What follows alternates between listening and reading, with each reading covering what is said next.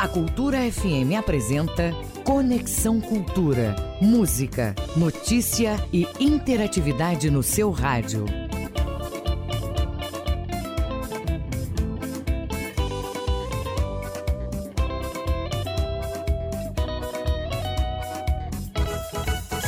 Você está na Cultura FM.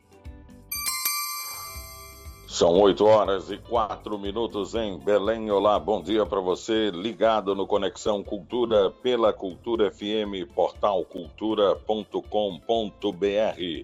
Juntos até às 10 horas da manhã. Este programa é uma produção do jornalismo da Rádio Cultura. Eu sou Adil Bahia e a partir de agora no seu rádio você terá atualidades, prestação de serviços, notícias, entrevistas, entretenimento e música para você ficar conectado com tudo o que acontece no Pará, no Brasil e no mundo. E você, ouvinte cultura, pode fazer o programa com a gente, sim. Mande sua mensagem pelo WhatsApp 985639937, 985639937 ou ainda pelo e-mail culturafm@funtelpa.com.br. Conexão Cultura.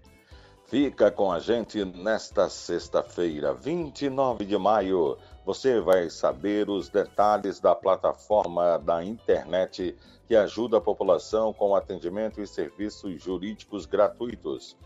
Vamos falar da campanha que projeta o Quilombo e do Startup Day, evento que reúne grandes nomes do marketing digital. Além disso, teremos educação financeira com a Sabrina Virgulino, o esporte com o Ivo Amaral e, é claro, as dicas culturais para o final de semana com Raul Bentes. Fique ligado. Conexão Cultura na 93,7. 29 de maio, hoje na história. Em 1919, observação de variações de posição de estrelas durante o eclipse solar total confirmou a teoria da relatividade de Albert Einstein. Em 1999, o ônibus espacial Discovery concluiu seu primeiro acoplamento com a Estação Espacial Internacional. Dia Mundial da Energia, Dia Internacional dos Soldados da Paz das Nações Unidas. 29 de maio, hoje na história. Conexão Cultura na 93,7.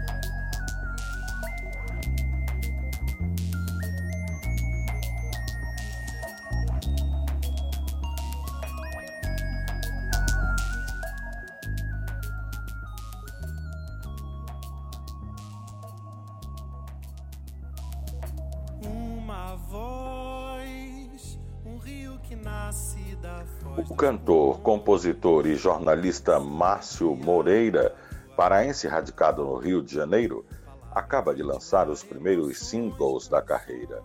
Um deles é Uma Voz, parceria do cantor com o músico paraense Renato Torres, com a produção de Rodrigo Campelo, conhecido por trabalhar com Fernanda Abreu, Lenine e outros artistas. Vamos ouvir agora Uma Voz com Márcio Moreira. Agora, em Belém, 8 e 7. Bom dia.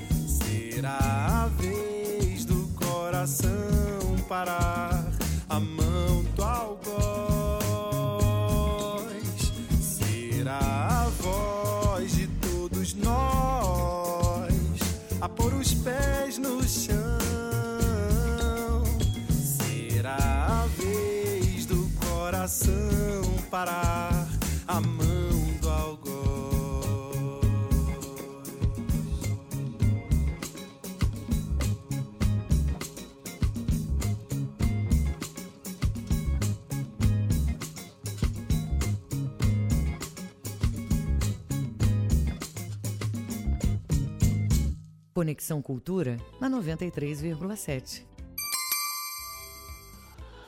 Agora são 8 horas e 10 minutos em Belém. Vamos às informações sobre a Covid-19 no Pará. Já são 35.132 casos confirmados, 5.046 casos descartados, 252 em análise. 23.252 casos recuperados, 2.785 mortes registradas em todo o Pará por vítimas de Covid-19. E você que se liga no Conexão Cultura pode ficar bem informado e atento às notícias sobre a Covid. Tem também o número de novos casos nas últimas 24 horas. Foram 79 casos. As mortes nas últimas 24 horas somam 18. 1.354 casos acontecidos em dias anteriores, aqueles notificados tardiamente pelas prefeituras, e 52 mortes acontecidas em dias anteriores, também notificadas tardiamente pelas prefeituras. Agora são 8 horas 11 minutos em Belém. Anote aí o WhatsApp 98563 9937. É o WhatsApp da Cultura. Vamos à participação da nossa educadora financeira Sabrina Virgulino nesta manhã de sexta-feira. Bom dia, Sabrina. Olá, bom dia, Dil. Bom dia, ouvintes do Conexão Cultura.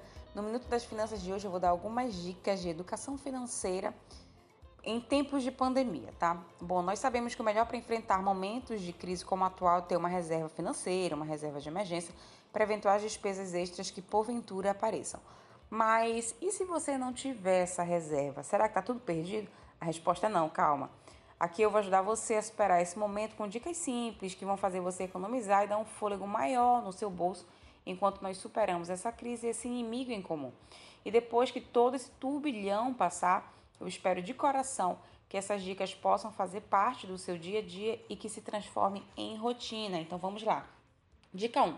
Se você está trabalhando em casa, no sistema de home office, uma dica simples e muito eficaz é procurar cômodos da sua casa bem iluminados, que tenham iluminação natural. Isso faz com que você economize energia elétrica. Dica 2.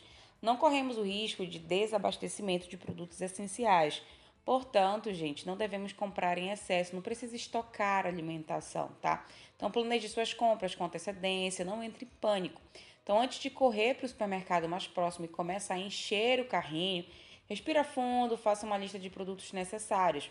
Assim, você economiza não comprando itens, itens supérfluos, claro, e ajuda a manter os estoques dos supermercados e, consequentemente, claro, pensando no próximo. Lembrando, é um momento de empatia e solidariedade. Dica 3. Por mais prático que seja pedir delivery, isso impacta diretamente nas suas despesas. Cozinhar pode ser bem divertido e bem mais econômico. Então aproveite é, esse tempo extra para despertar o Masterchef que existe em você.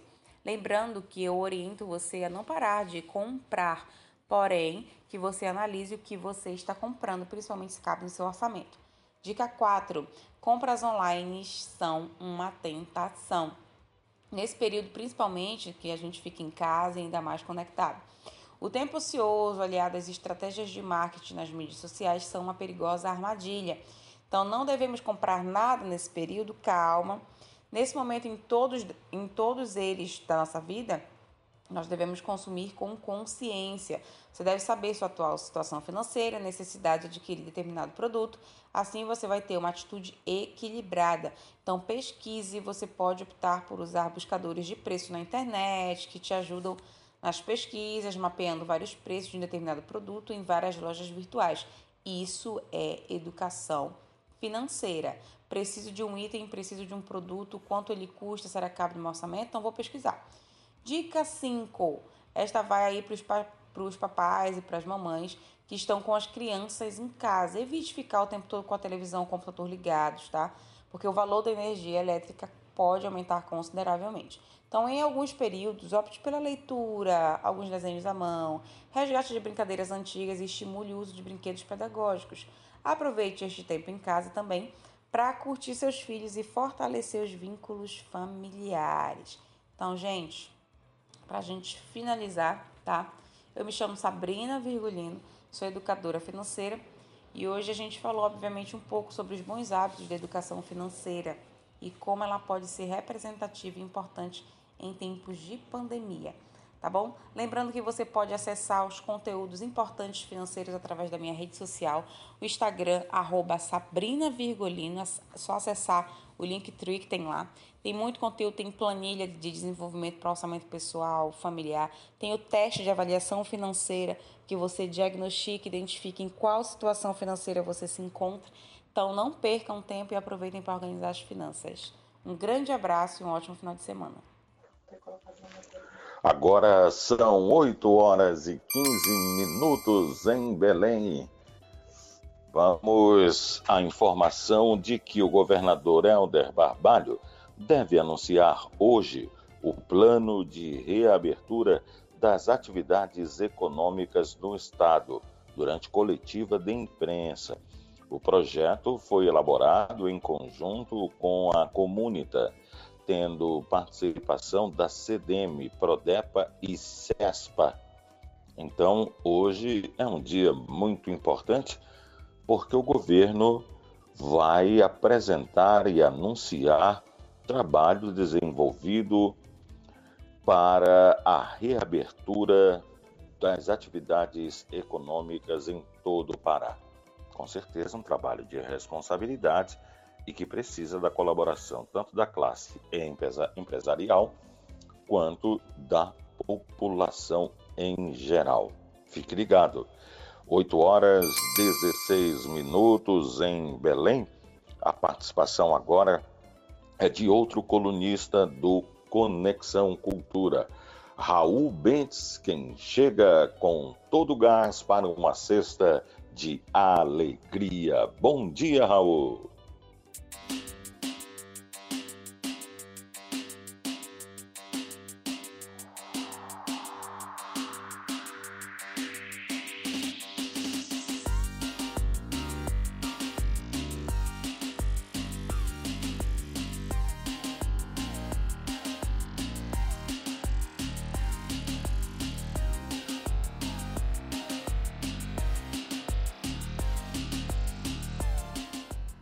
Bom dia, ouvintes do Conexão Cultura. Bom dia, Dil. Vamos para mais uma sexta-feira com muitas dicas de projetos culturais e entretenimento. Fique em casa, aumenta o som que a coluna tá no ar. Cultura e arte.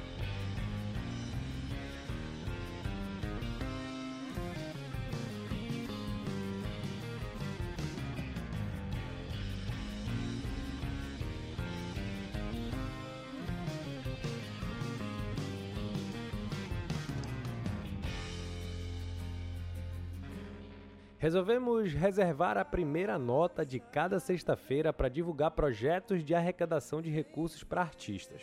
Hoje, quem aparece por aqui é a banda Mobile Lunar, que está com uma vaquinha online para arrecadar uma grana aí para remunerar a equipe de produção e custear uma turnê que teve que ser adiada por conta da pandemia do novo coronavírus. Você pode contribuir com qualquer valor, mas alguns específicos têm recompensa. Para saber mais e doar, segue aí o Instagram da banda, arroba Lunar, que tem tudinho.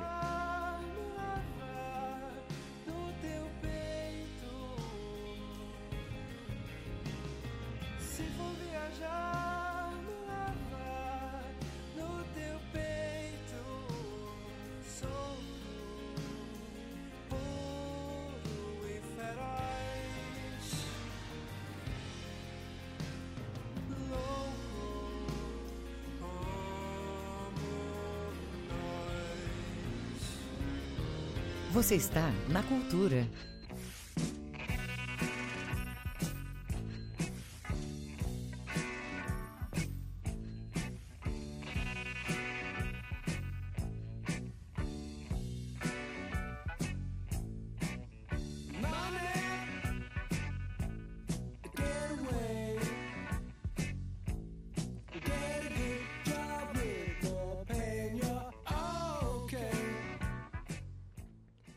A dica da internet de hoje é o Botei no Bolso. O podcast simplifica um pouco o assunto que muita gente acha que tem que ficar só na mão de especialistas: a economia. A jornalista Elisa Vaz descomplica o assunto com a ajuda de profissionais da área, trazem temáticas atuais e necessárias para o momento em que estamos vivendo. Pensado para o público jovem que não tem tanta intimidade assim com a economia, o Botei no Bolso vai ao ar a cada 15 dias no Spotify, na Apple Podcast e no Deezer. O primeiro EP fala justamente sobre os impactos do novo coronavírus na economia brasileira e conta com a participação do economista Mário Tito Almeida. É só pesquisar, botei no bolso e dar o play.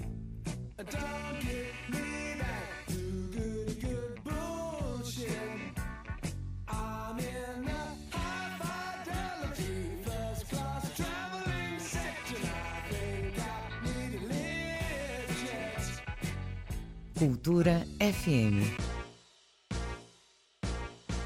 Continuando no mundo dos streams, mas agora vamos para o audiovisual. A Companhia dos Notáveis Clowns estreia hoje o Clownzinha de Palhaço, um programa de culinária paraense comandado pelos palhaços Toli e Mocotó. Então fica ligado, hein, no YouTube. Hoje tem a estreia do canal Clauzinha de Palhaço. Divirta-se! Cultura FM.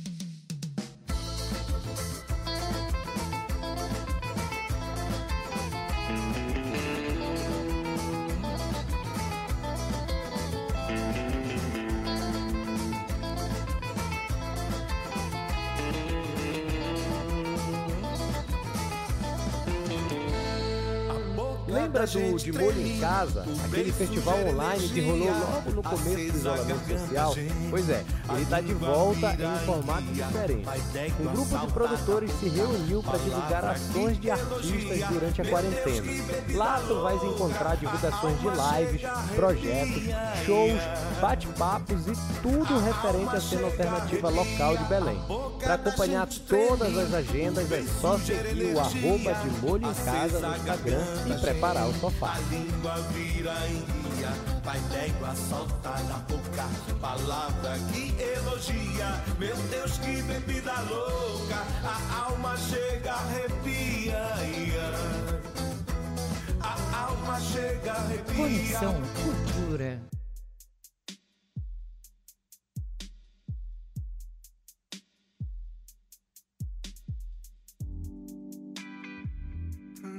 Coisa por viver. Escuta só que legal. O músico Yuri Reiner lançou ontem o projeto Fit em Casa. A ideia é que o público possa participar do processo de criação do artista e produzir uma música junto com ele. Em cada live vai ser construída uma etapa dessa música com a ajuda da galera. Quem está acompanhando vai poder opinar e sugerir mudanças na construção. A interação continua também após o fim da transmissão e segue para o IGTV. Lá a galera vai poder votar no som que mais agradar. Segundo Reiner, o projeto abre para o público o processo criativo dele, sem fórmulas e sem equações. Fica ligado no arroba Yuri Reiner para dar a tua contribuição também.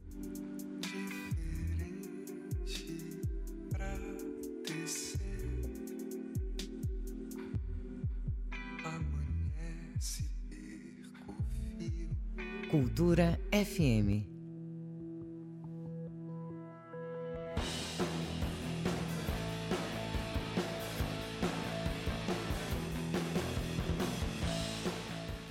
E para encerrar a coluna de hoje, a gente vai de lançamento. A banda Eletrola está preparando o lançamento do segundo disco depois de 18 anos daquele lendário álbum vermelho que encantou o Pará e o Brasil. Eles foram um dos pioneiros da cena rock alternativa de Belém na década de 2000 e abriram caminho aí para várias outras bandas. O disco continua, sai na segunda, mas a coluna adianta uma das músicas aqui com exclusividade. A gente se despede com Eletrola, eu queria te dizer. Tchau, até sexta e fique em casa.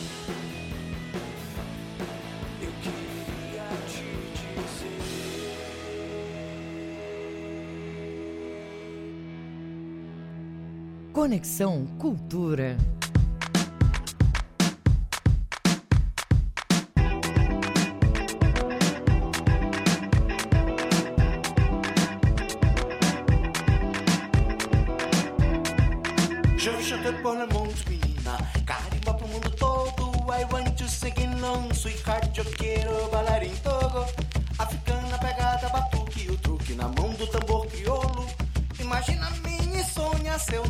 Rap faz teu miolo. Se for pra tocar, aceito. Se você cantar, inclua.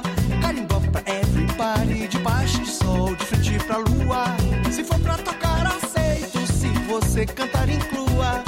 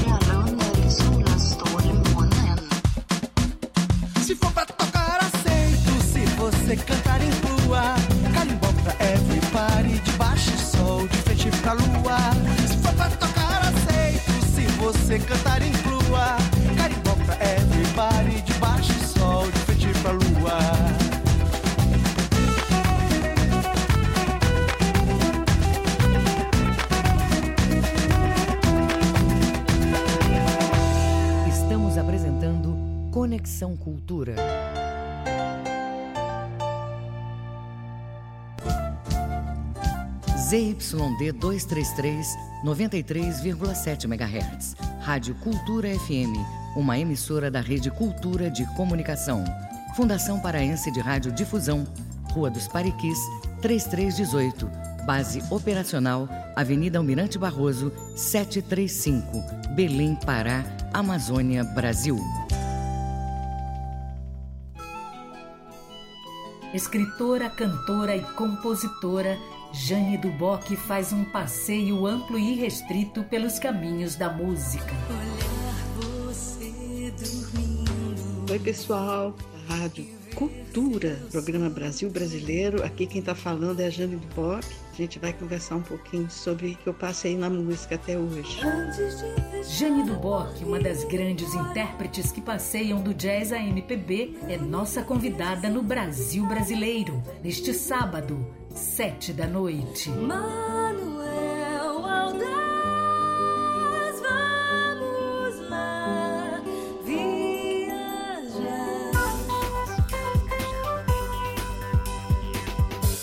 Voltamos a apresentar Conexão Cultura.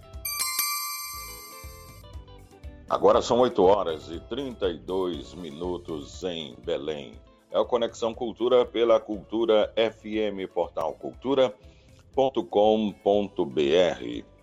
Em meio à pandemia da Covid-19, uma plataforma na internet vai ajudar a população a solucionar questões jurídicas de menor complexidade sem precisar sair de casa. O Núcleo de Prática Jurídica Digital oferece serviços gratuitos como conciliação online alternação remota, além de orientação sobre os mais diversos assuntos jurídicos. Vamos a maiores detalhes falando com Cássio Bitar, que é defensor público, professor e coordenador desta ação. Bom dia, professor Cássio. Muito obrigado pela disponibilidade em conversar conosco aqui no Conexão Cultura desta sexta. Bom dia, Dil.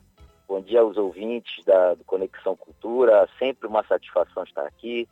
prestando informações e esclarecimentos sobre os temas mais variados. E hoje, com essa plataforma aí, como você bem falou, que está à disposição da população. É, doutor Cássio, essa iniciativa ela vai ajudar muita gente nesse período de quarentena, isolamento social, e é uma ferramenta que vai dispor de quais serviços? É, a, a ferramenta ajuda, deve, se propõe a ajudar muita gente, sim, em dois aspectos. Tanto o cidadão que precisa de orientação, precisa de alguns serviços jurídicos, né? assim como os acadêmicos, que a gente não pode esquecer que o NPJ dele é uma ferramenta acadêmica, né? O núcleo de práticas jurídicas, ele é uma etapa obrigatória para todo estudante de direito e ele faz com que, além de você ter a oportunidade de ajudar as pessoas, né? Você tem a oportunidade também de aprender. Então, a ideia é que possa aproximar esse acadêmico também do aprendizado, da prática jurídica. Hoje o NPJD, o Núcleo de Práticas Jurídicas Digital, está fazendo atendimento em duas áreas. A área do direito do consumidor, né, questões relacionadas à energia elétrica, à, à telefonia e alguns, algumas questões relacionadas à compra de produtos e serviços. E ainda nós estamos prestando orientação jurídica nas questões de direito de família, que é um, uma, uma, área, é, são, são temas bastante recorrentes, né? nos órgãos que fazem atendimento ao público.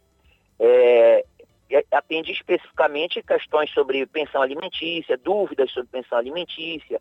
Em alguns casos, nós estamos realizando conciliações online, né? porque a ferramenta é totalmente online. Tanto o cidadão é, é, como o estudante, como o professor, orientador, eles não têm um contato físico, tá certo? Agora, me despertou curiosidade o fato da notificação das partes. Como ocorre a notificação tanto de quem Sim. move a ação e de quem é motivo dela? É, online também? Como é que acontece essa notificação, doutor? É, o, o, o NPJD, esse Núcleo de Práticas Jurídicas, ele prepara, ele faz uma parte da atuação pré-processual. Então, na, na verdade, nós não apresentamos um processo contra a pessoa que demandaria uma notificação. O, o, núcleo ele funciona de uma forma bem simples. Nós divulgamos uma plataforma digital através do apoio de vocês, através das redes sociais. O cidadão que precisa dessa orientação, deste atendimento, ele é, se cadastra na plataforma e informa o número de contato com o WhatsApp. Em seguida, nossa equipe entra em contato com ele e agenda com ele um dia para o atendimento. O atendimento é por videochamada. Então você tem o contato visual com tanto os acadêmicos quanto com o professor orientador. Essa videochamada, é importante esclarecer, ela segue um protocolo de descrição e sigilo que preserva a informação desse, desse cliente, vamos dizer assim, tá certo? Caso nós venhamos a realizar uma conciliação, seja necessário realizar uma conciliação online. Também a parte fornece o WhatsApp ou contato da outra, da outra parte, vamos dizer assim, da parte reclamada, e a nossa equipe entra em contato e propõe, olha, é, nós estamos em um momento de pandemia e precisamos e temos aqui uma oportunidade de estar fazendo é, uma conciliação online, né? A conciliação online, ela interessa muitas vezes não apenas a quem reclama, mas pode interessar o reclamado. Porque, veja bem, ele vai sujeitar um processo de negociação, né, um processo para discutir o crédito e sem qualquer custo para ele. Né? Então, é, essa notificação, Adil, não sei se ficou claro, essa notificação ela se dá através do WhatsApp. Nós entramos em contato com a pessoa, se a pessoa sinalizar, que é voluntário. A outra parte pode muito bem dizer, não, eu não tenho interesse em conciliar. Mas se ele tiver interesse em conciliar, como já tem acontecido, nós vamos pegar necessariamente e vamos inseri-lo numa plataforma que nós chamamos de ambiente virtual de conciliação. É como se fosse uma sala Ficou de claro, conciliação sim. virtual. Ficou claro qual... e. Pode falar, pode falar, diga. Como se fosse uma sala de conciliação virtual, onde nós vamos é, é, tentar construir o consenso. Certo, ficou claro, sim. Uh, agora, uh, em relação à pessoa que é, a parte reclamada que não deseja é, é, entrar numa conciliação. Como o, o processo ocorre? Com qual, quais as outras etapas? Certo. Aí nós vamos depender da demanda. Né? Se nós tivermos uma demanda é, de, de, com valor até 20 salários mínimos, e o cidadão pode é, se reportar diretamente aos juizados especiais, e seja uma demanda de direito disponível, como é, imagine uma demanda contra uma operadora de telefonia cujo valor não supere 500 reais.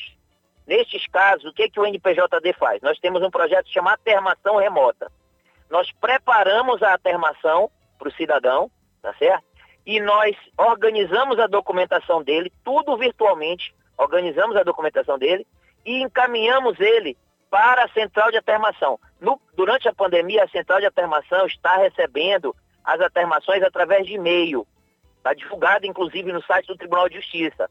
Então, o que, que, que, que a gente está fazendo? A gente está preparando a documentação e também a atermação, que é uma espécie de petição, para que ele possa chegar ao judiciário. Na verdade, nós vamos é, é, encaminhá-lo ao judiciário, mas com a, a documentação toda organizada. Nos casos onde não é possível ir para essa atermação, exemplo, uma questão relacionada a direito de família, questão relacionada, por exemplo, a pensão alimentícia, divórcio e tudo mais, através da nossa equipe, da equipe de advogados do NPJD, é elaborada uma petição e essa petição é apresentada no, no fórum, nas varas de família da capital. Ah, correto. E é o seguinte, doutor Cássio Bitar, quando a gente fala de justiça, pensa em Ministério Público, Defensoria Pública, a gente ainda tem uma ideia que é do passado, daquela pilha de papéis, de documentos que envolvem processos, enfim, ações. Mas durante essa pandemia, ou antes mesmo dela, já havia uma preocupação em relação a oferecer serviços que usassem a internet como ferramenta de acesso das pessoas que necessitassem dele. Aí eu pergunto para o senhor, é, essa experiência, ela vai permanecer? Ela já está mostrando algo de positivo para que haja uma ideia de permanência desse serviço online? Ou é só durante a pandemia que isso vai acontecer? É, muito pertinente sua pergunta, Adil. Até porque nós já fomos questionados outra vez sobre isso e isso é importante que seja esclarecido.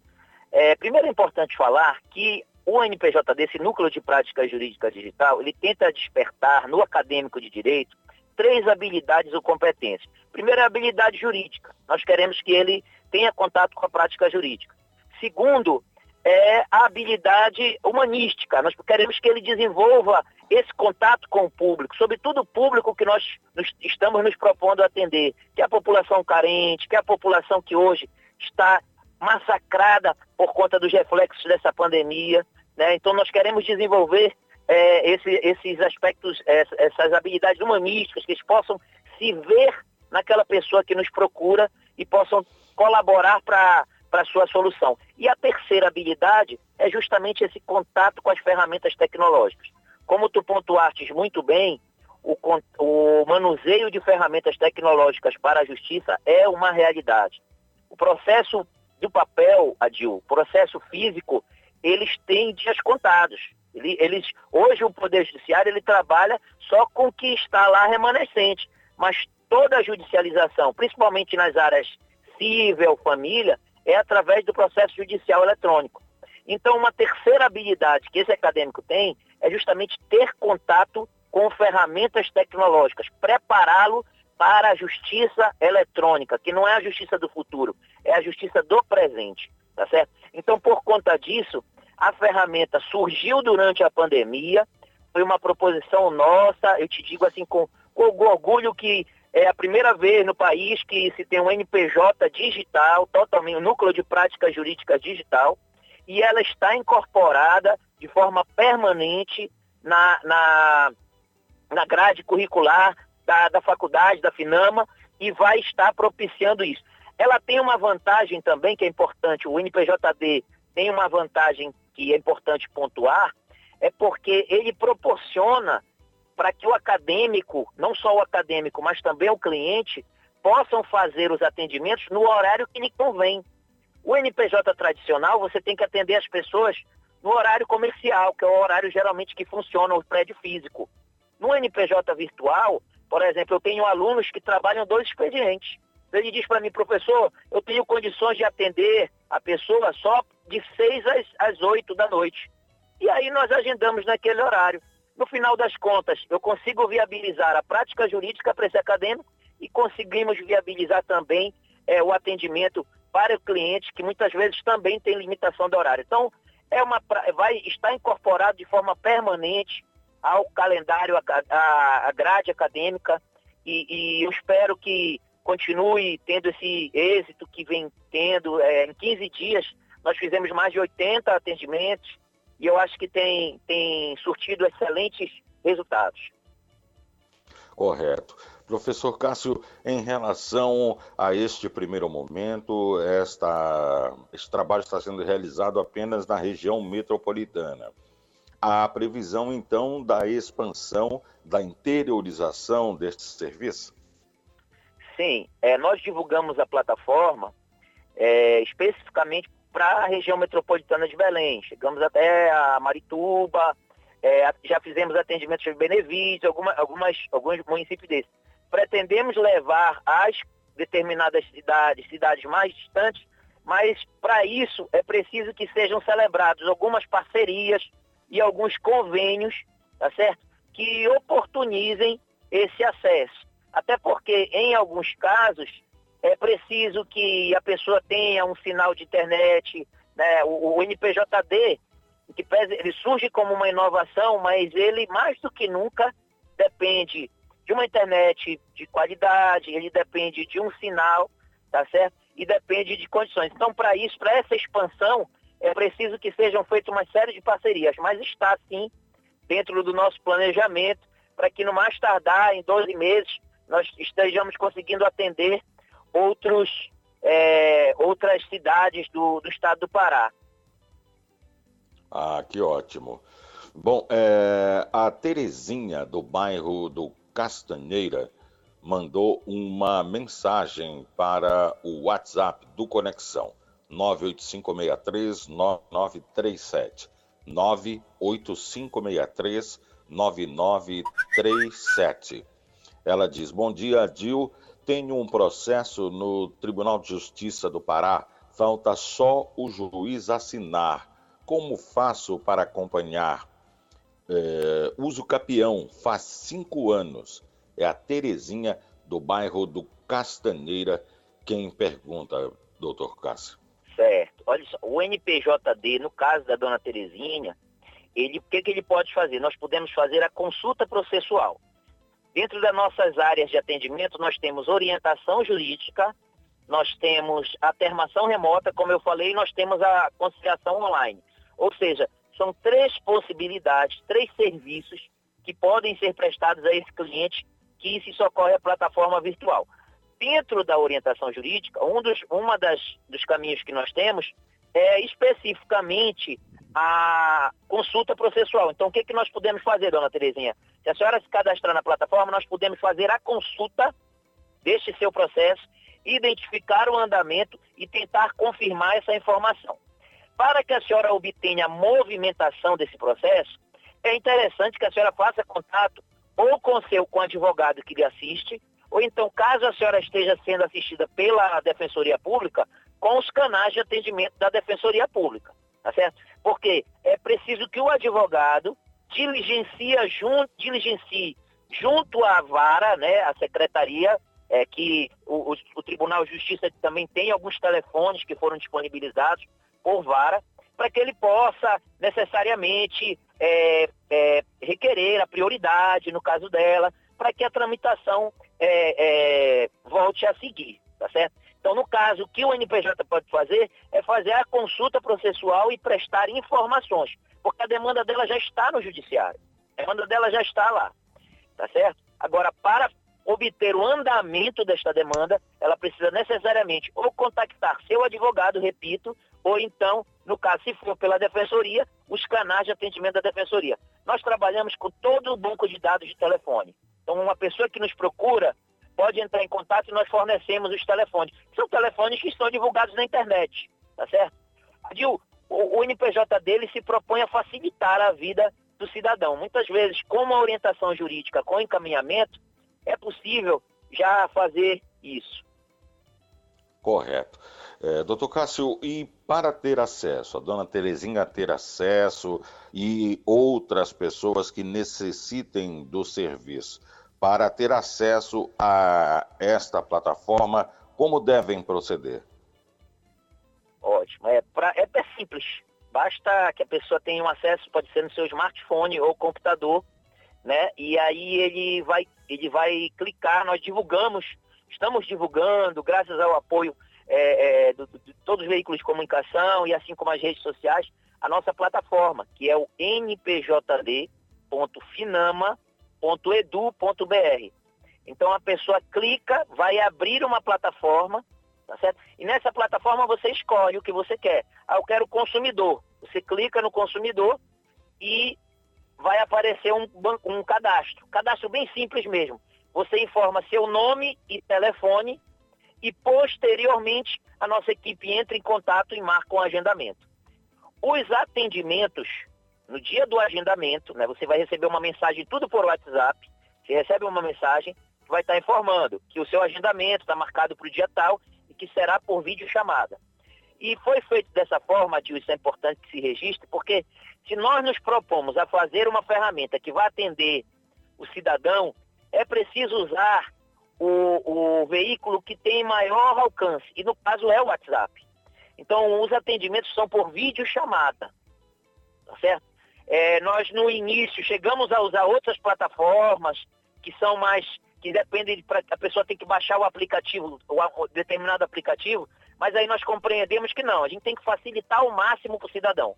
Então hoje uma pessoa que tem um WhatsApp, que tem uma internet, se você não tem internet no seu telefone, se você estiver num lugar onde tem Wi-Fi, você já consegue fazer tanto o agendamento como esse atendimento, tá certo? Então basta clicar, é, basta procurar esse nosso link, é o npjd.finama.com edu.br e ali vai ter acesso à plataforma e vai, e vai poder ter este atendimento. Só para que as pessoas que estão nos ouvindo agora tenham uma noção das, da variedade né, de temas que este serviço pode tentar solucionar. O senhor pode falar sobre. Eh, a dona Terezinha, por exemplo, falou do uso capião. Que tipo e... de outras demandas a Defensoria Pública pode auxiliar o cidadão? Certo. É, é só importante fazer um registro, Adil. É, eu sou defensor público, sou apaixonado pela minha carreira, pela minha função, algo que eu abracei há mais de 10 anos, mas essa, essa plataforma é uma plataforma que eu desenvolvo enquanto professor, né? não, como, não como defensoria. O programa é um programa de uma faculdade, né, na qual eu sou professor, e não é um programa da Defensoria Pública. Mas, assim, o que, que é importante é que, que esteja é, é, claro, é, os atendimentos na área do consumidor. Isso tudo a pessoa vai ter acesso na plataforma. Nós estamos disponibilizando atendimentos, esclarecimentos e orientações sobre energia elétrica. Então, a pessoa que tem dúvidas sobre sua fatura de energia, ela pode ter esse, essas informações através da plataforma, é, questões relacionadas à telefonia móvel, todas as operadoras também ela pode ter acesso e nós podemos tentar resolver através desta plataforma, é, ainda na área do consumidor, questões relacionadas a vício, defeito no produto ou serviço, uma pessoa que comprou um produto ou serviço e está com dificuldade, nós também tentamos resolver através desta plataforma. Na área de família, nós estamos com uma demanda muito grande relacionada à pensão alimentícia. É, essa, essa pandemia, a dificuldade né, que, que alcançou milhares de famílias, pais e mães, fez com que algumas pessoas deixassem de pagar a pensão. Então, muitas vezes, quem está precisando está tentando se socorrer aos órgãos do sistema de justiça e a plataforma cria mais uma opção para que o cidadão possa, uma, agora, como eu lhe digo, uma, uma opção acadêmica, uma opção que não só atende a população, mas também ensina os estudantes. É como eu falo com os estudantes que eu oriento, olha, o NPJD, você ajuda aprendendo, você ajuda quem precisa e ao mesmo tempo você pega a prática jurídica. Então nós temos essa área da família, pensão alimentícia, divórcio, é, orientações sobre guarda de, de crianças e, né, nessa área. E também, Adil, isso é importante registrar, nós estamos excepcionalmente com atendimento sobre auxílio emergencial. É, milhares de pessoas estão tendo dificuldade para obtenção do auxílio emergencial. Então, nós estamos também com atendimento nessa área. Mas olha, a pessoa que tem dúvida sobre outra área, muitas vezes entra em contato, nós também não vamos negar atendimento. É, por exemplo, se ela tem dúvida sobre um procedimento sobre uso capião, estiver ao nosso alcance fazer a consulta do processo, será feito também pelo NPJD. Ela pode se cadastrar, dona Terezinha.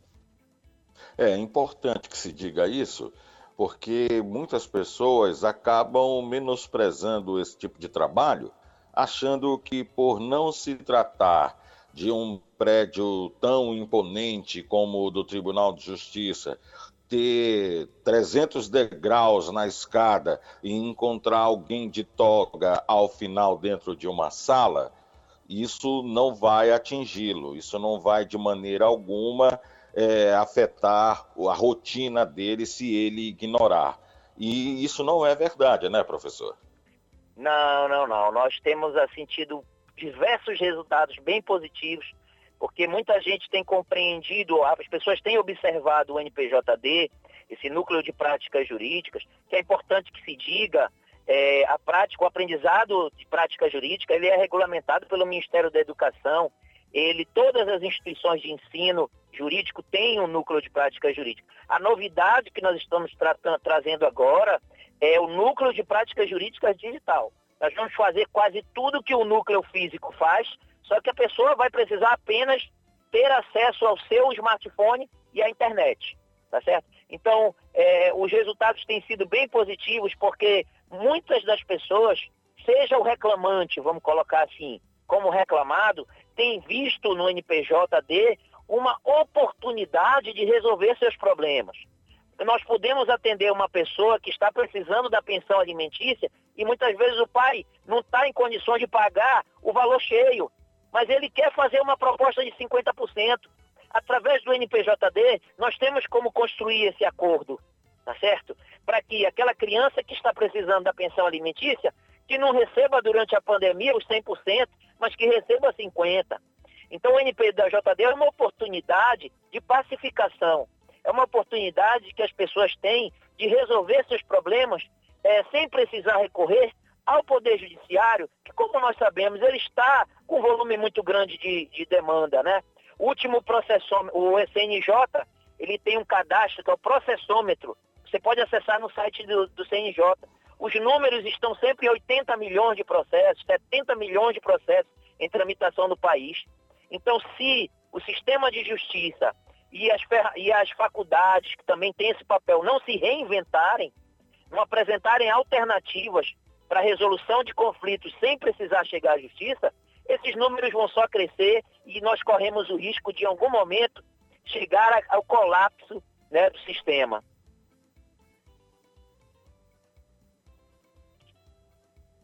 Vou conversar com o defensor público, professor e coordenador do projeto que tem uma plataforma na internet, oferta serviços gratuitos de direito do consumidor e da família para a população de Belém e região metropolitana, por enquanto, né?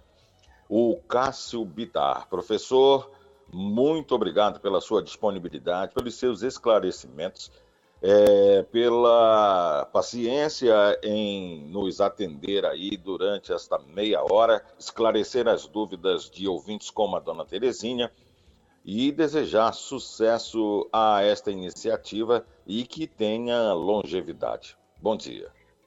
Obrigado, Adil. Bom dia, bom dia a todos. Agora faltam dois minutos para as nove horas. Estamos apresentando Conexão Cultura.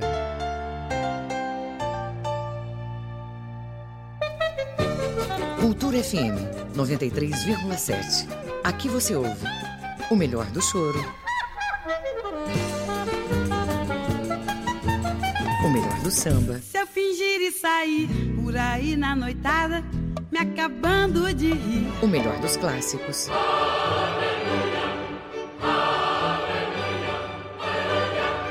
Aqui você ouve tudo que toca você.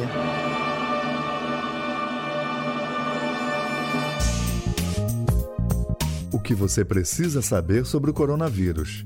Evite lugares com muita gente e fique pelo menos um metro de distância de alguém que estiver tossindo ou espirrando. Proteja-se do coronavírus. Cuidar da sua saúde é proteger a todos. Cultura, rede de comunicação. ZYD 233, 93,7 MHz. Rádio Cultura FM, uma emissora da Rede Cultura de Comunicação. Fundação Paraense de Rádio Difusão, Rua dos Pariquis, 3318. Base operacional, Avenida Almirante Barroso, 735, Belém, Pará, Amazônia, Brasil.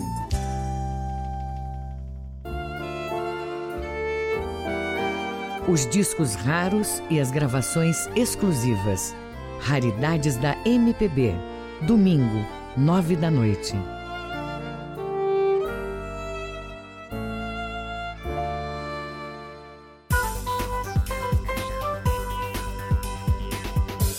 Voltamos a apresentar Conexão Cultura.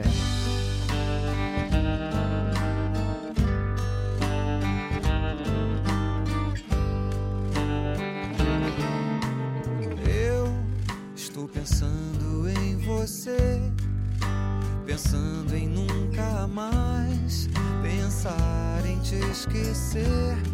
Pois quando penso em você, é quando não me sinto só. Com minhas letras e canções, com o perfume das manhãs, com a chuva dos verões, com o desenho das maçãs.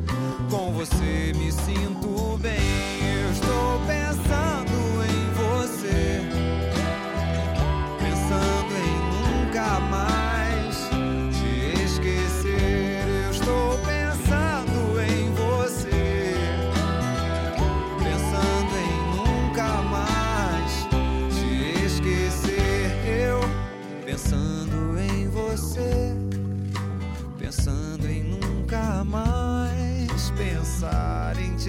esquecer. Pois quando penso em você, é quando não me sinto só. Com minhas letras e canções, com o perfume das manhãs,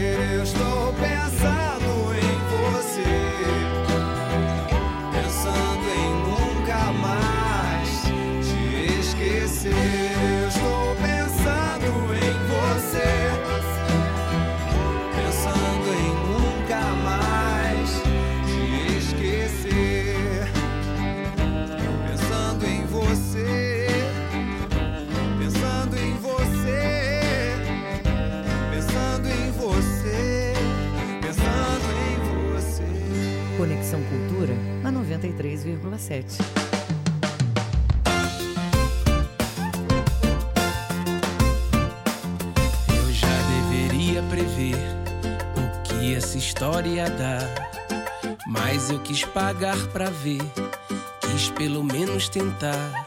E agora tá ferrado esse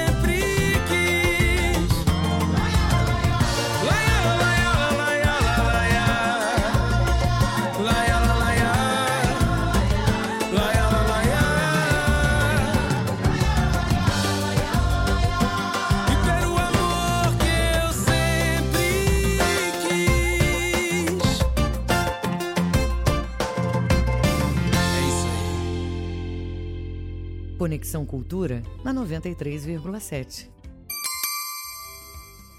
Agora são 9 horas e 6 minutos em Belém. Você está ligado no Conexão Cultura pela Cultura FM, portal cultura.com.br. Marta Gabriel, Gil Giardelli, Rodrigo Cartacho são apenas alguns dos profissionais que vão estar no Startup Day, totalmente online. O programa acontece no sábado, dia 30, com as inscrições ainda abertas e podem ser feitas gratuitamente através do www.sebrae.com.br/startupday. A iniciativa, que já está em sua sexta edição, tem por objetivo fomentar o ecossistema de inovação no momento em que o Brasil sofre uma grave crise em função da pandemia do coronavírus, afetando diretamente os pequenos negócios. Sobre o evento, eu vou conversar agora com Renato Coelho, que é analista da área de inovação do Sebrae aqui no Pará. Bom dia, Renato. Muito obrigado pela participação no programa. Bom dia. Eu que agradeço essa oportunidade. Renato, existem startups paraenses na final deste desafio? É, exatamente. O Startup Day ele é um evento anual que está na sua sexta edição. É um momento em que o Sebrae, nesse mês de julho, ele dedica para nacionalmente falar sobre inovação nos negócios, mais especificamente sobre o universo das startups. E nesse ano, o Startup Day, ele conta com um Demo Day, ele conta com um desafio, onde 10 startups de todo o Brasil estão concorrendo, apresentando suas ideias, apresentando seus modelos de negócios para jurados, especialistas no tema, investidores. E nós temos a startup paraense Amazon Agrotech, que veio participando de todas as etapas e, o, e amanhã, durante o evento, durante o Startup Day, é, está, vai estar recebendo a resposta dos jurados sobre é, as qualidades do seu negócio, o que pode melhorar. A gente tem um representante paraense né, no evento. Então, vamos saber qual é a programação do próximo sábado. É, a, o, o Startup Day, que acontece amanhã, 100% online, como você falou, ele tem uma programação bem diversa, com vários eventos acontecendo desde as 9 horas da manhã até as 18 horas, e são eventos que acontecem simultaneamente. É, a gente, é, no, no, no, nas principais plataformas digitais, estarão sendo exibidos esses conteúdos. A gente vai ter conteúdo sobre tendência, né, que é um momento muito importante. O que será depois dessa, dessa pandemia? Como os negócios têm que se adequar? Como as startups? Quais são as oportunidades para as startups? Então, vai ter bastante conteúdo sobre tendências. A gente tem conteúdo sobre também fomento e crédito, capital empreendedor, como esse empreendedor de startup ele pode levantar fundos para tirar sua ideia do papel, para melhorar o seu negócio. A gente vai falar bastante também sobre marketing e vendas, é, qual, o que é o conceito de embalde marketing, como eu utilizo conteúdo para divulgar o meu negócio, para me diferenciar. A gente vai falar sobre estratégias de, de experimentação de vendas para ter sucesso no meu negócio a gente vai falar também sobre a importância de o, os novos empreendimentos não se preocuparem somente com a dimensão econômica financeira do seu negócio, mas como os, os novos clientes, os novos públicos, eles estão ficando cada vez mais criteriosos e eles prezam por modelos de negócios também que priorizem a dimensão social e ambiental é, das suas comunidades. É, então, é assim, é uma é, programação bem vasta, bem diversa, que, o nosso, que os nossos participantes, através do site, eles podem é, se programar para acompanhar aquilo que mais apetece eles nesse momento. Aqui em Belém, segundo o levantamento da Associação Brasileira de Startups, há 41 startups mapeadas.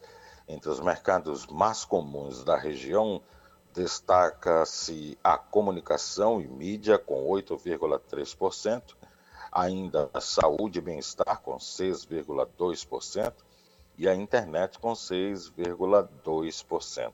Como o Sebrae tem atuado para ajudar estas categorias? É, é, aqui no, em Belém, a gente pode destacar aqui a atuação de algumas startups dentro dessas categorias que você elencou, né? Nós temos, por exemplo, a Med Bolso, que é uma startup paraense que trabalha com serviços, prestação de serviços para médicos, para cooperativas médicas, é, no ambiente web, no ambiente digital. É, a gente tem a Amazon Agrotech, por exemplo, que é essa que está participando do Startup Day, que trabalha com biotecnologia, trabalha com a questão de biofertilizantes personalizados, é, dependendo da necessidade de cada cliente, eles produzem um biofertilizante mais adequado. Essas duas empresas, por exemplo, essas duas startups, a MedBolso na área de saúde e a Amazon Agrotech na área de biotecnologia, elas participaram em 2019, no segundo semestre, do programa de pré-aceleração de startups. Esse programa, em 2019, compreende é, a a capacitação desses empreendedores, desde a questão do comportamento, as competências, os conhecimentos, desenvolver os conhecimentos, as competências e atitudes adequadas para o empreendedor, para aumentar as chances do empreendedor de sucesso. É, trabalhou por modelagem de negócio, experimentação de ideias, é, questão também de é, acesso a capital, qual o melhor, qual o melhor tipo de, qual é o melhor modelo de, de levantamento de fundos. Então eles foram acompanhados ao longo de dois meses sobre essas, é, nessas capacitações. Receberam também mentorias individualizadas com profissionais de áreas específicas, como marketing, da área de vendas, da área de gestão financeira, foram acompanhados nesse sentido. O Sebrae também dispõe de cursos online na sua plataforma www.sebrae.com.br, de cursos de modelagem de negócio para esse empreendedor que quer desenvolver uma startup. Ele pode fazer nossos cursos online gratuitos sobre modelagem de negócio, sobre qual a melhor forma de apresentar o seu modelo de negócio, sobre também é, levantamento de fundos. A gente tem também esses cursos disponíveis nos nossos ambientes no nosso ambiente virtual. E ainda nas nossas, nas nossas 12 agências regionais, os nossos analistas, é, não agora nesse momento por conta do, do isolamento social, mas a gente é, é, espera aí que num curto prazo a gente possa estar voltando é, um pouco à normalidade e as pessoas que têm interesse na, no atendimento presencial podem procurar nossas agências para é, trabalhar uma, um desenvolvimento de modelo de negócio com os nossos analistas nas agências regionais. Bom, então vamos fazer uma chamada aí para o pessoal para se inscrever para o Startup Day amanhã, esta iniciativa do Sebrae. Perfeito, muito obrigado. É, nesse momento de, de pandemia, nesse momento que inovação é, é mais importante do que nunca, é, porque inovação fala sobre se reinventar, a gente convida todos os empreendedores de pequenos negócios e convida também aquelas pessoas que têm o desejo de empreender, mas não sabem como, não sabem por onde come, começar, é, a entrar no nosso site www.sebrae.com.br. Lá tem, você vai encontrar um banner de destaque sobre o Startup Day. Clica lá no, no site, se inscreva, as atividades elas são online, são gratuitas.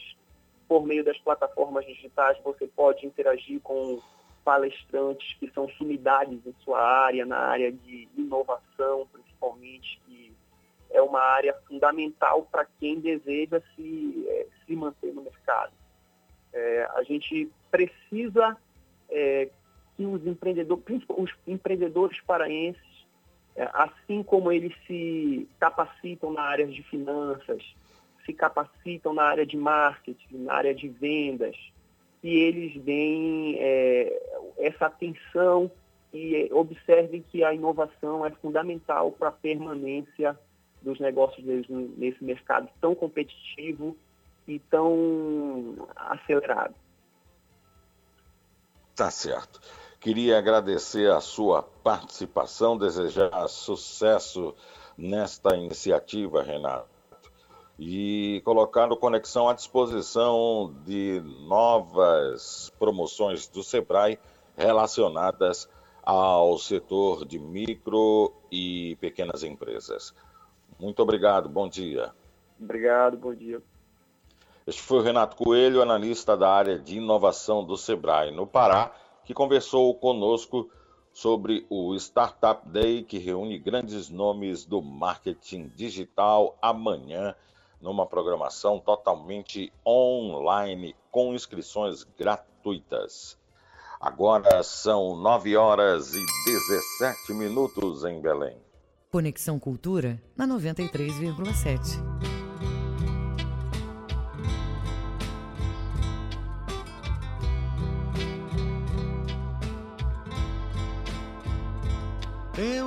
Pensei em lhe falar.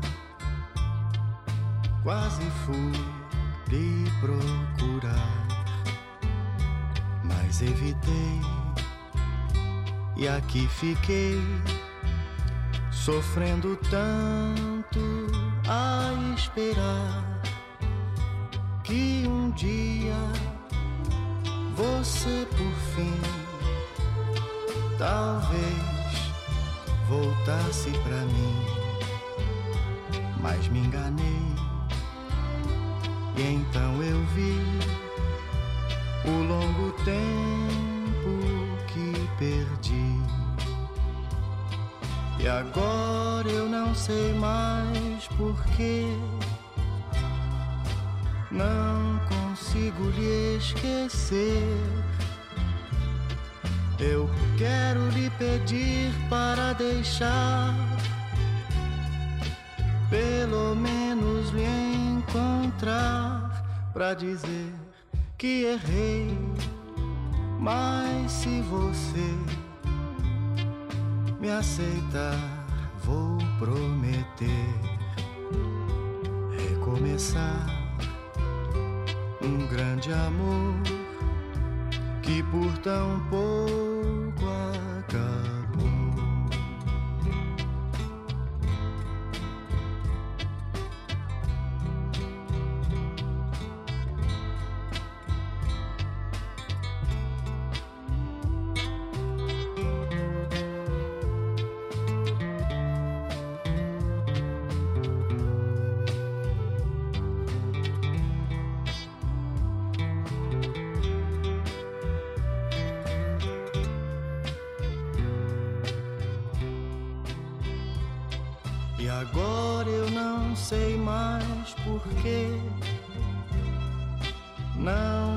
Consigo lhe esquecer. Eu quero lhe pedir para deixar, pelo menos lhe encontrar, para dizer que errei. Mas se você me aceitar, vou prometer recomeçar um grande amor que por tão pouco acabou, que por tão pouco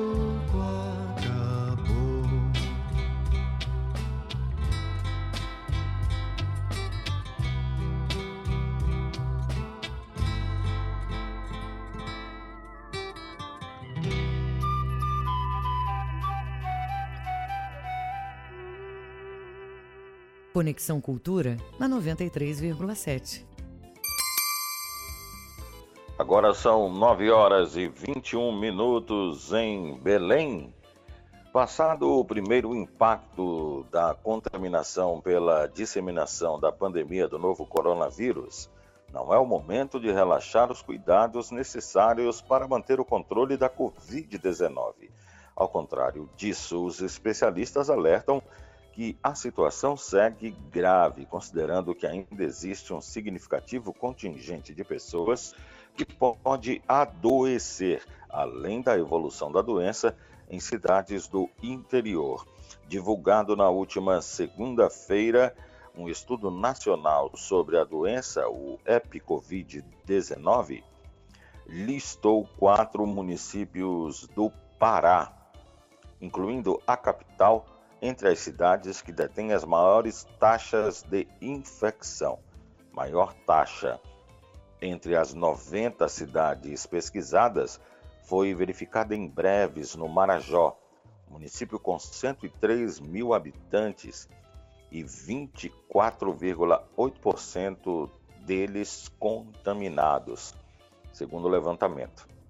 No mesmo ranking, aparece em Castanhal, com 15,4% de percentual da população contaminada, também ocupando a terceira posição.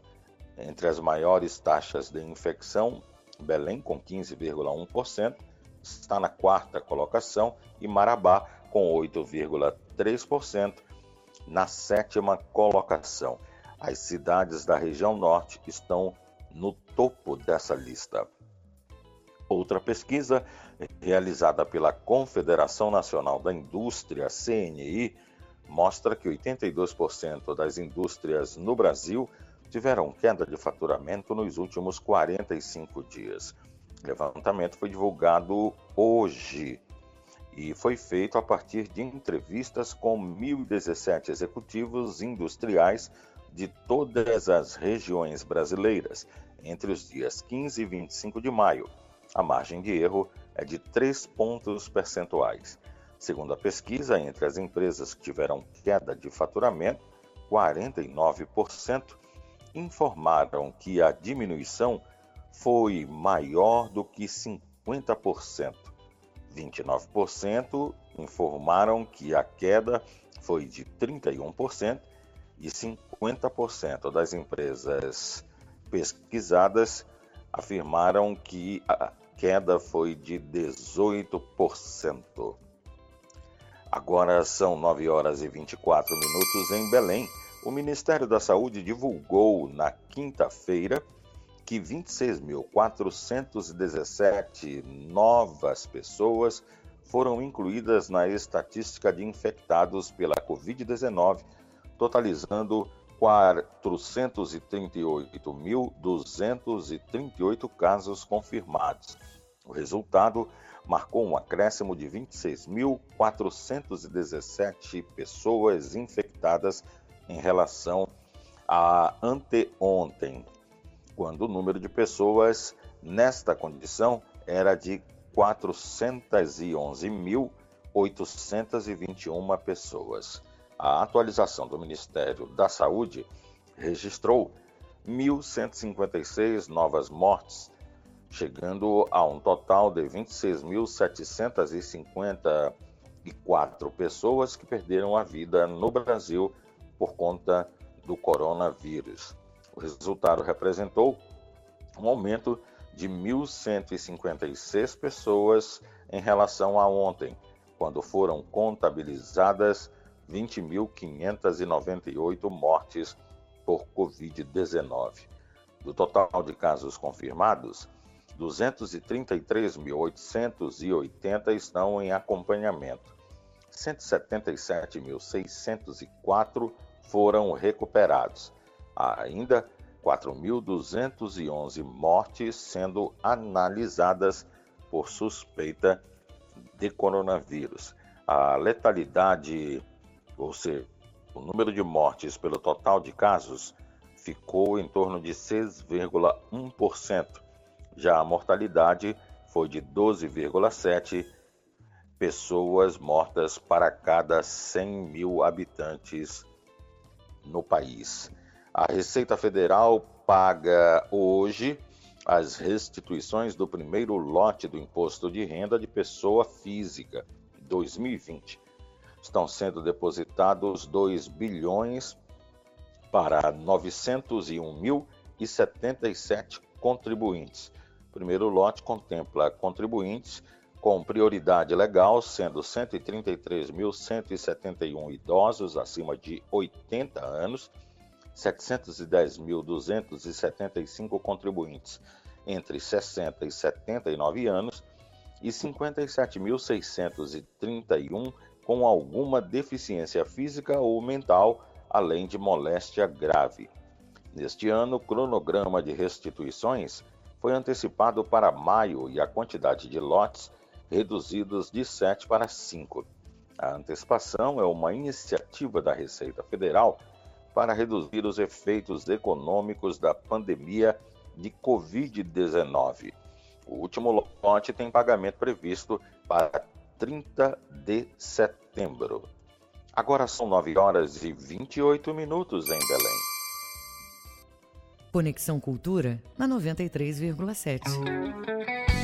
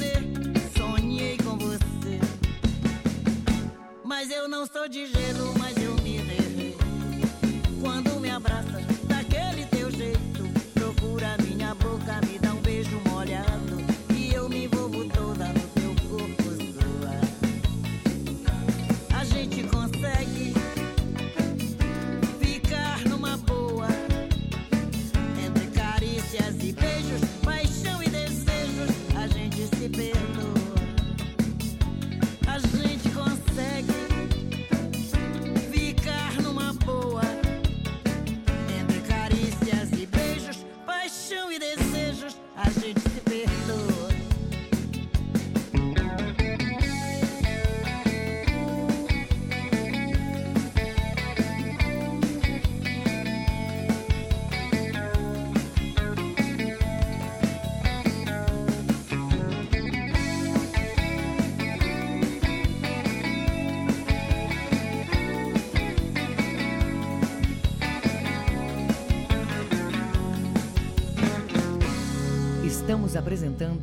Conexão Cultura.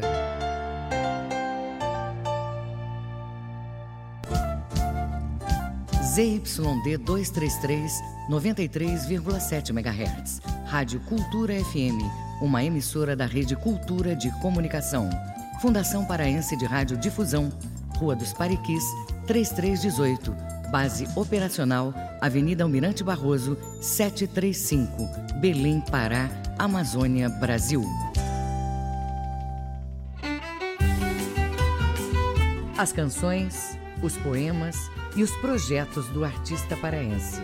Canta Pará, domingo, meio-dia.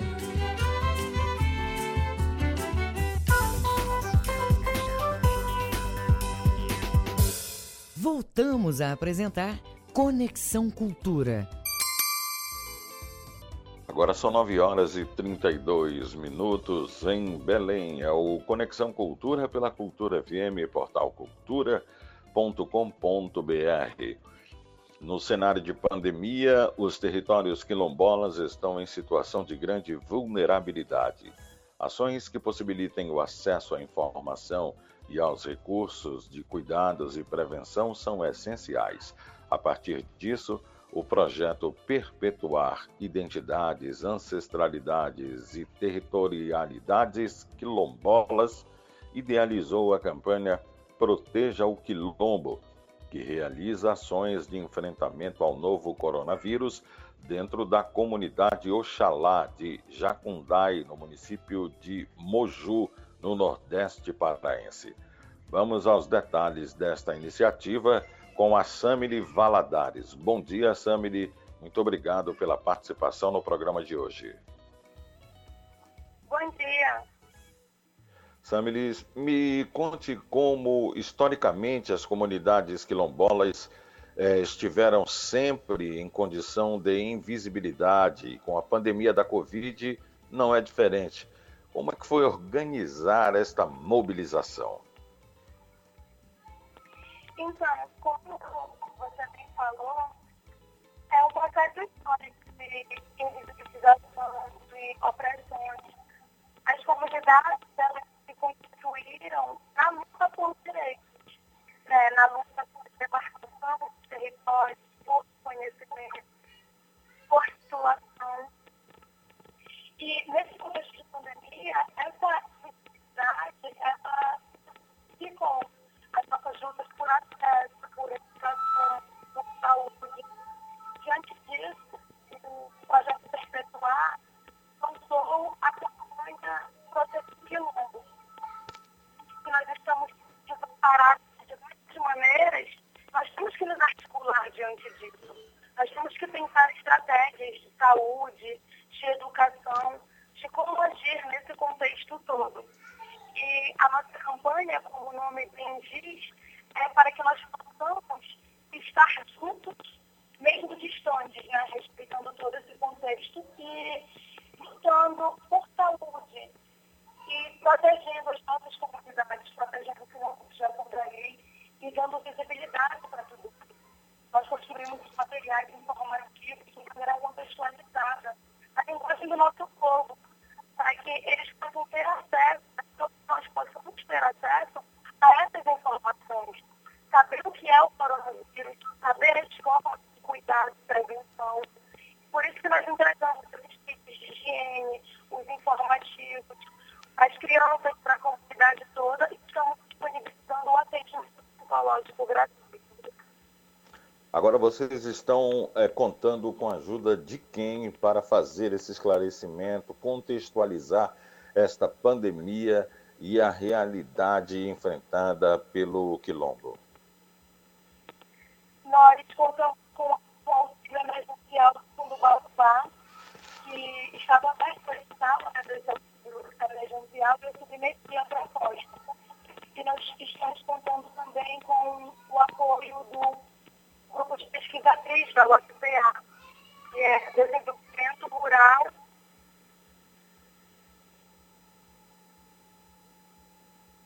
Alô? Alô? Alô? Samili, você está me ouvindo? Sim, estou ouvindo. Pois sim. Agora eu lhe pergunto em relação a este momento de tantas crises, né, as ações essenciais e urgentes, quais são? Então, a nossa luta através da comunidade é justamente por respeito. A gente está demarcando que as vidas quilombolas importam. Nós queremos que o nosso grito de socorro seja ouvido. Nós precisamos ter acesso a esse cuidado básico. Aqui no território, são 15 comunidades quilombolas. Não tem testagem, não está tendo assistência nenhuma nesse contexto de pandemia.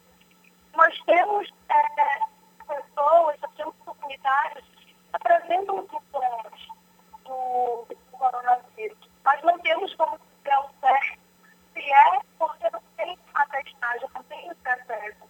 Nós temos que ter esse cuidado para fazer não só para o nosso quilombo, mas para todas as comunidades quilombolas, nesse contexto todo de pandemia, até com recursos de higiene, acesso aos recursos de saúde, a assistência social para esse momento tão difícil que nós estamos passando.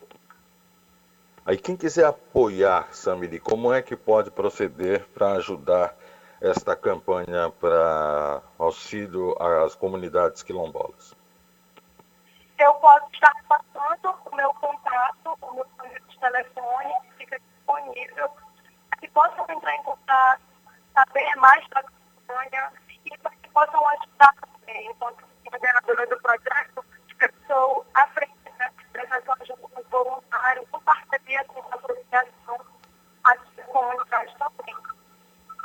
Eu estar E- o. Qual é, mandando qual é o contato? no Instagram também. contato? É 98395 1076. E o Instagram? E o Instagram é arroba projeto perpetuar. Tá certo. Eu queria desejar sucesso nessa iniciativa e que a comunidade quilombola consiga realmente atravessar esta pandemia com melhor qualidade de vida e que as pessoas entendam este projeto, esta campanha, esta iniciativa como uma maneira de perpetuação de tudo que envolve os quilombos aqui no estado do Pará. Muito obrigado, Samile Valadares, que é a coordenadora do projeto O Quilombo. Bom dia. Bom dia.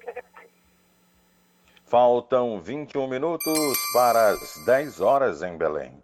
Conexão Cultura.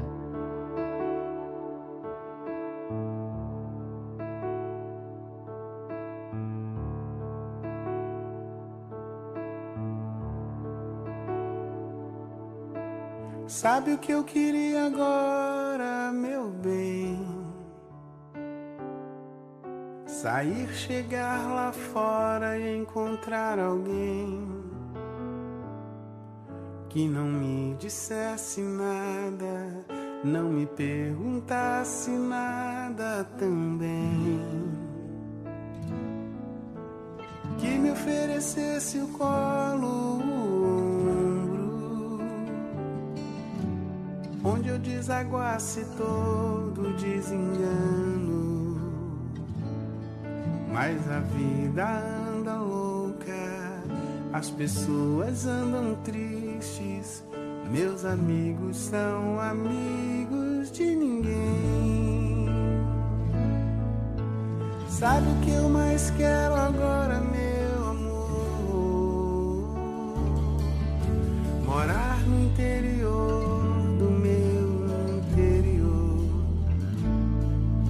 entender por que se agridem, se empurram pro abismo, se debatem, se combatem sem saber. Meu amor, deixa eu chorar até cansar, me leve pra qualquer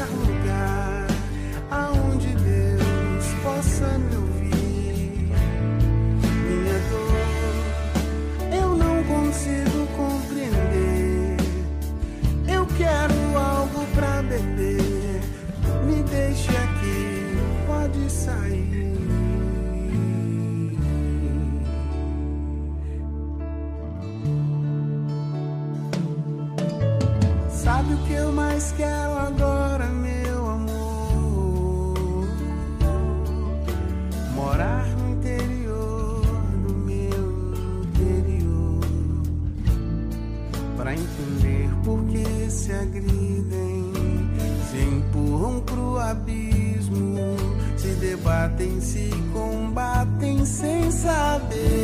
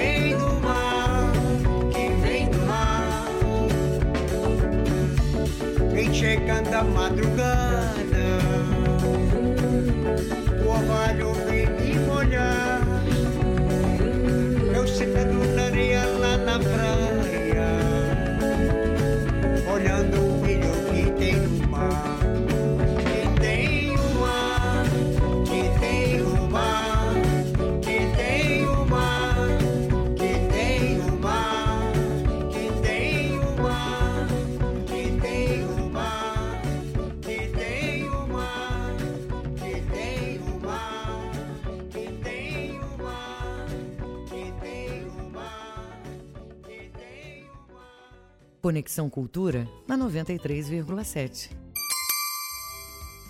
Agora faltam 15 minutos para as 10 horas em Belém. Esporte no Conexão. Esporte. É Ivo Amaral, quem chega batendo um bolão com a gente. Bom dia, Ivo.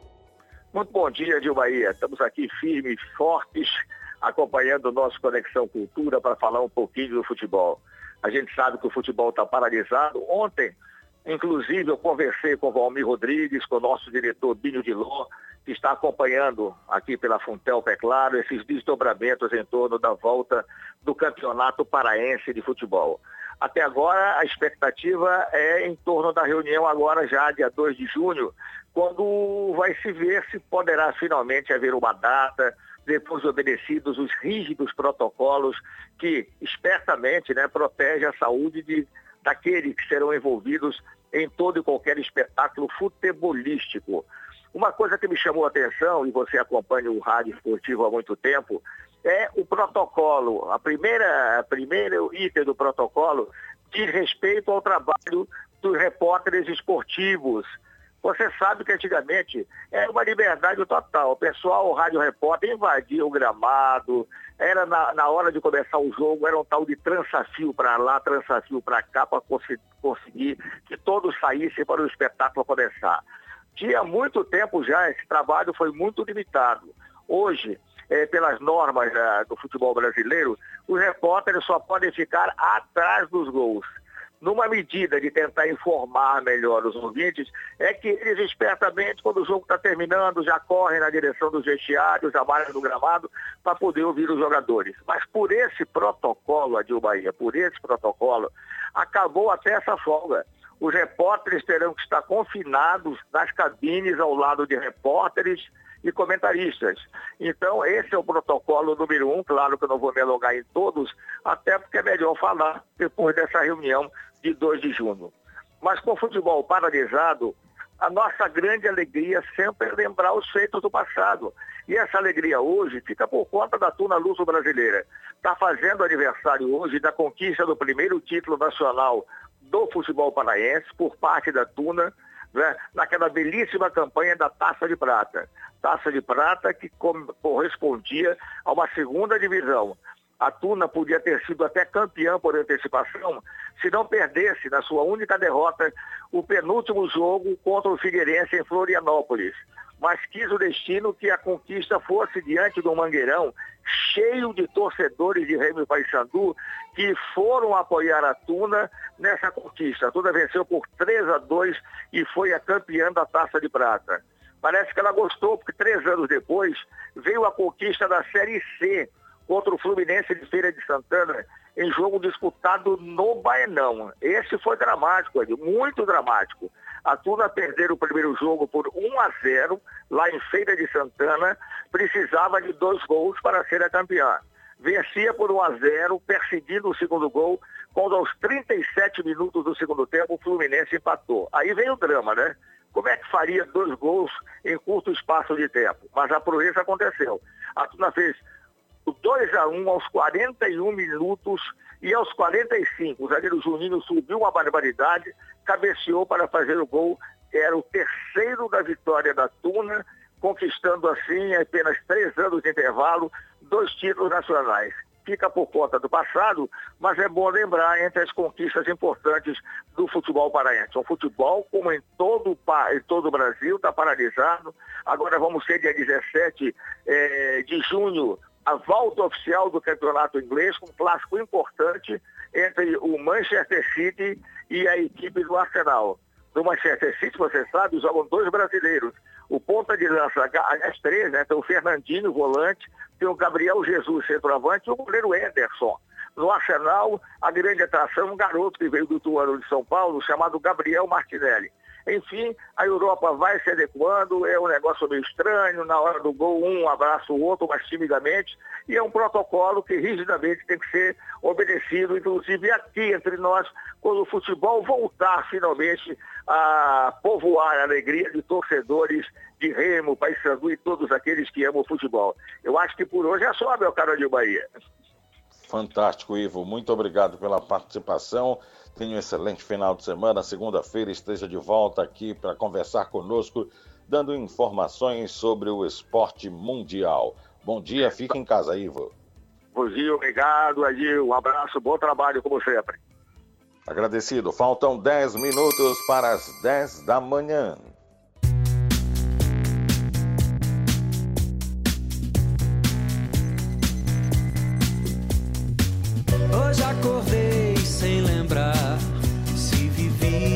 Se sonhei.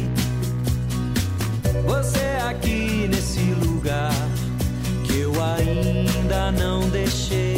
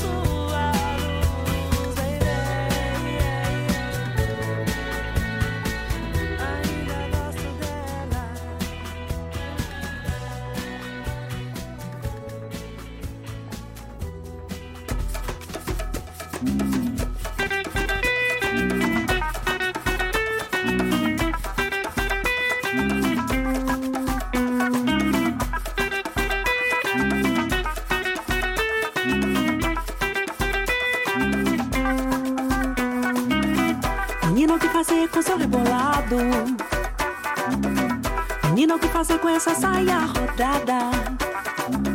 Se o tambor começa, tua saia gira o mundo inteiro para pra te ver, menina. Me diz o que fazer com o seu rebolado. Ai, ai, menina, o que fazer com essa saia rodada? Ai, ai, é na palma, é no couro, essa roda gira. O que vou fazer pra te ver, menina? Ai, menina, vem pra roda.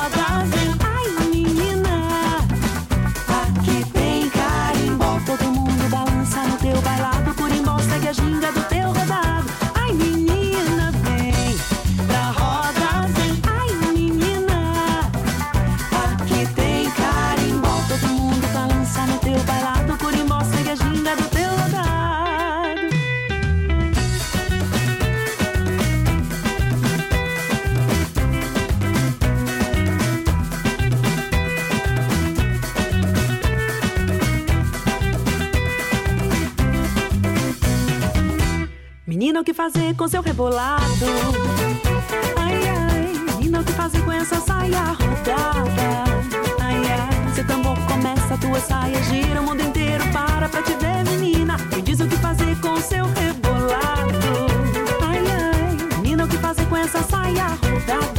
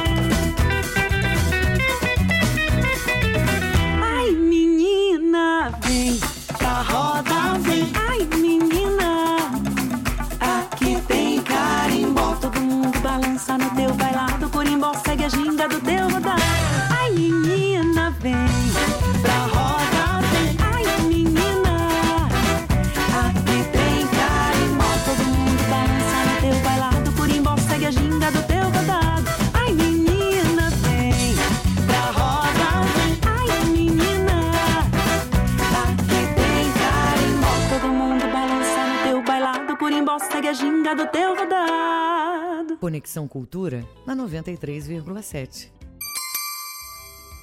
Agora faltando um minuto para as 10 horas final de Conexão Cultura pela Cultura FM portalcultura.com.br.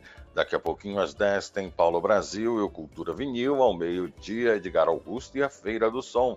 Segunda-feira a gente está de volta com mais uma edição do Conexão Cultura, 8 da manhã, logo depois do Jornal da Manhã. Se Deus quiser. Se você perdeu alguma coisa do programa de hoje, entrevista, informação, faça o seguinte: vá lá no Castbox, acesse a página do Jornalismo Cultura e baixe o programa para. A Cultura FM apresentou Conexão Cultura.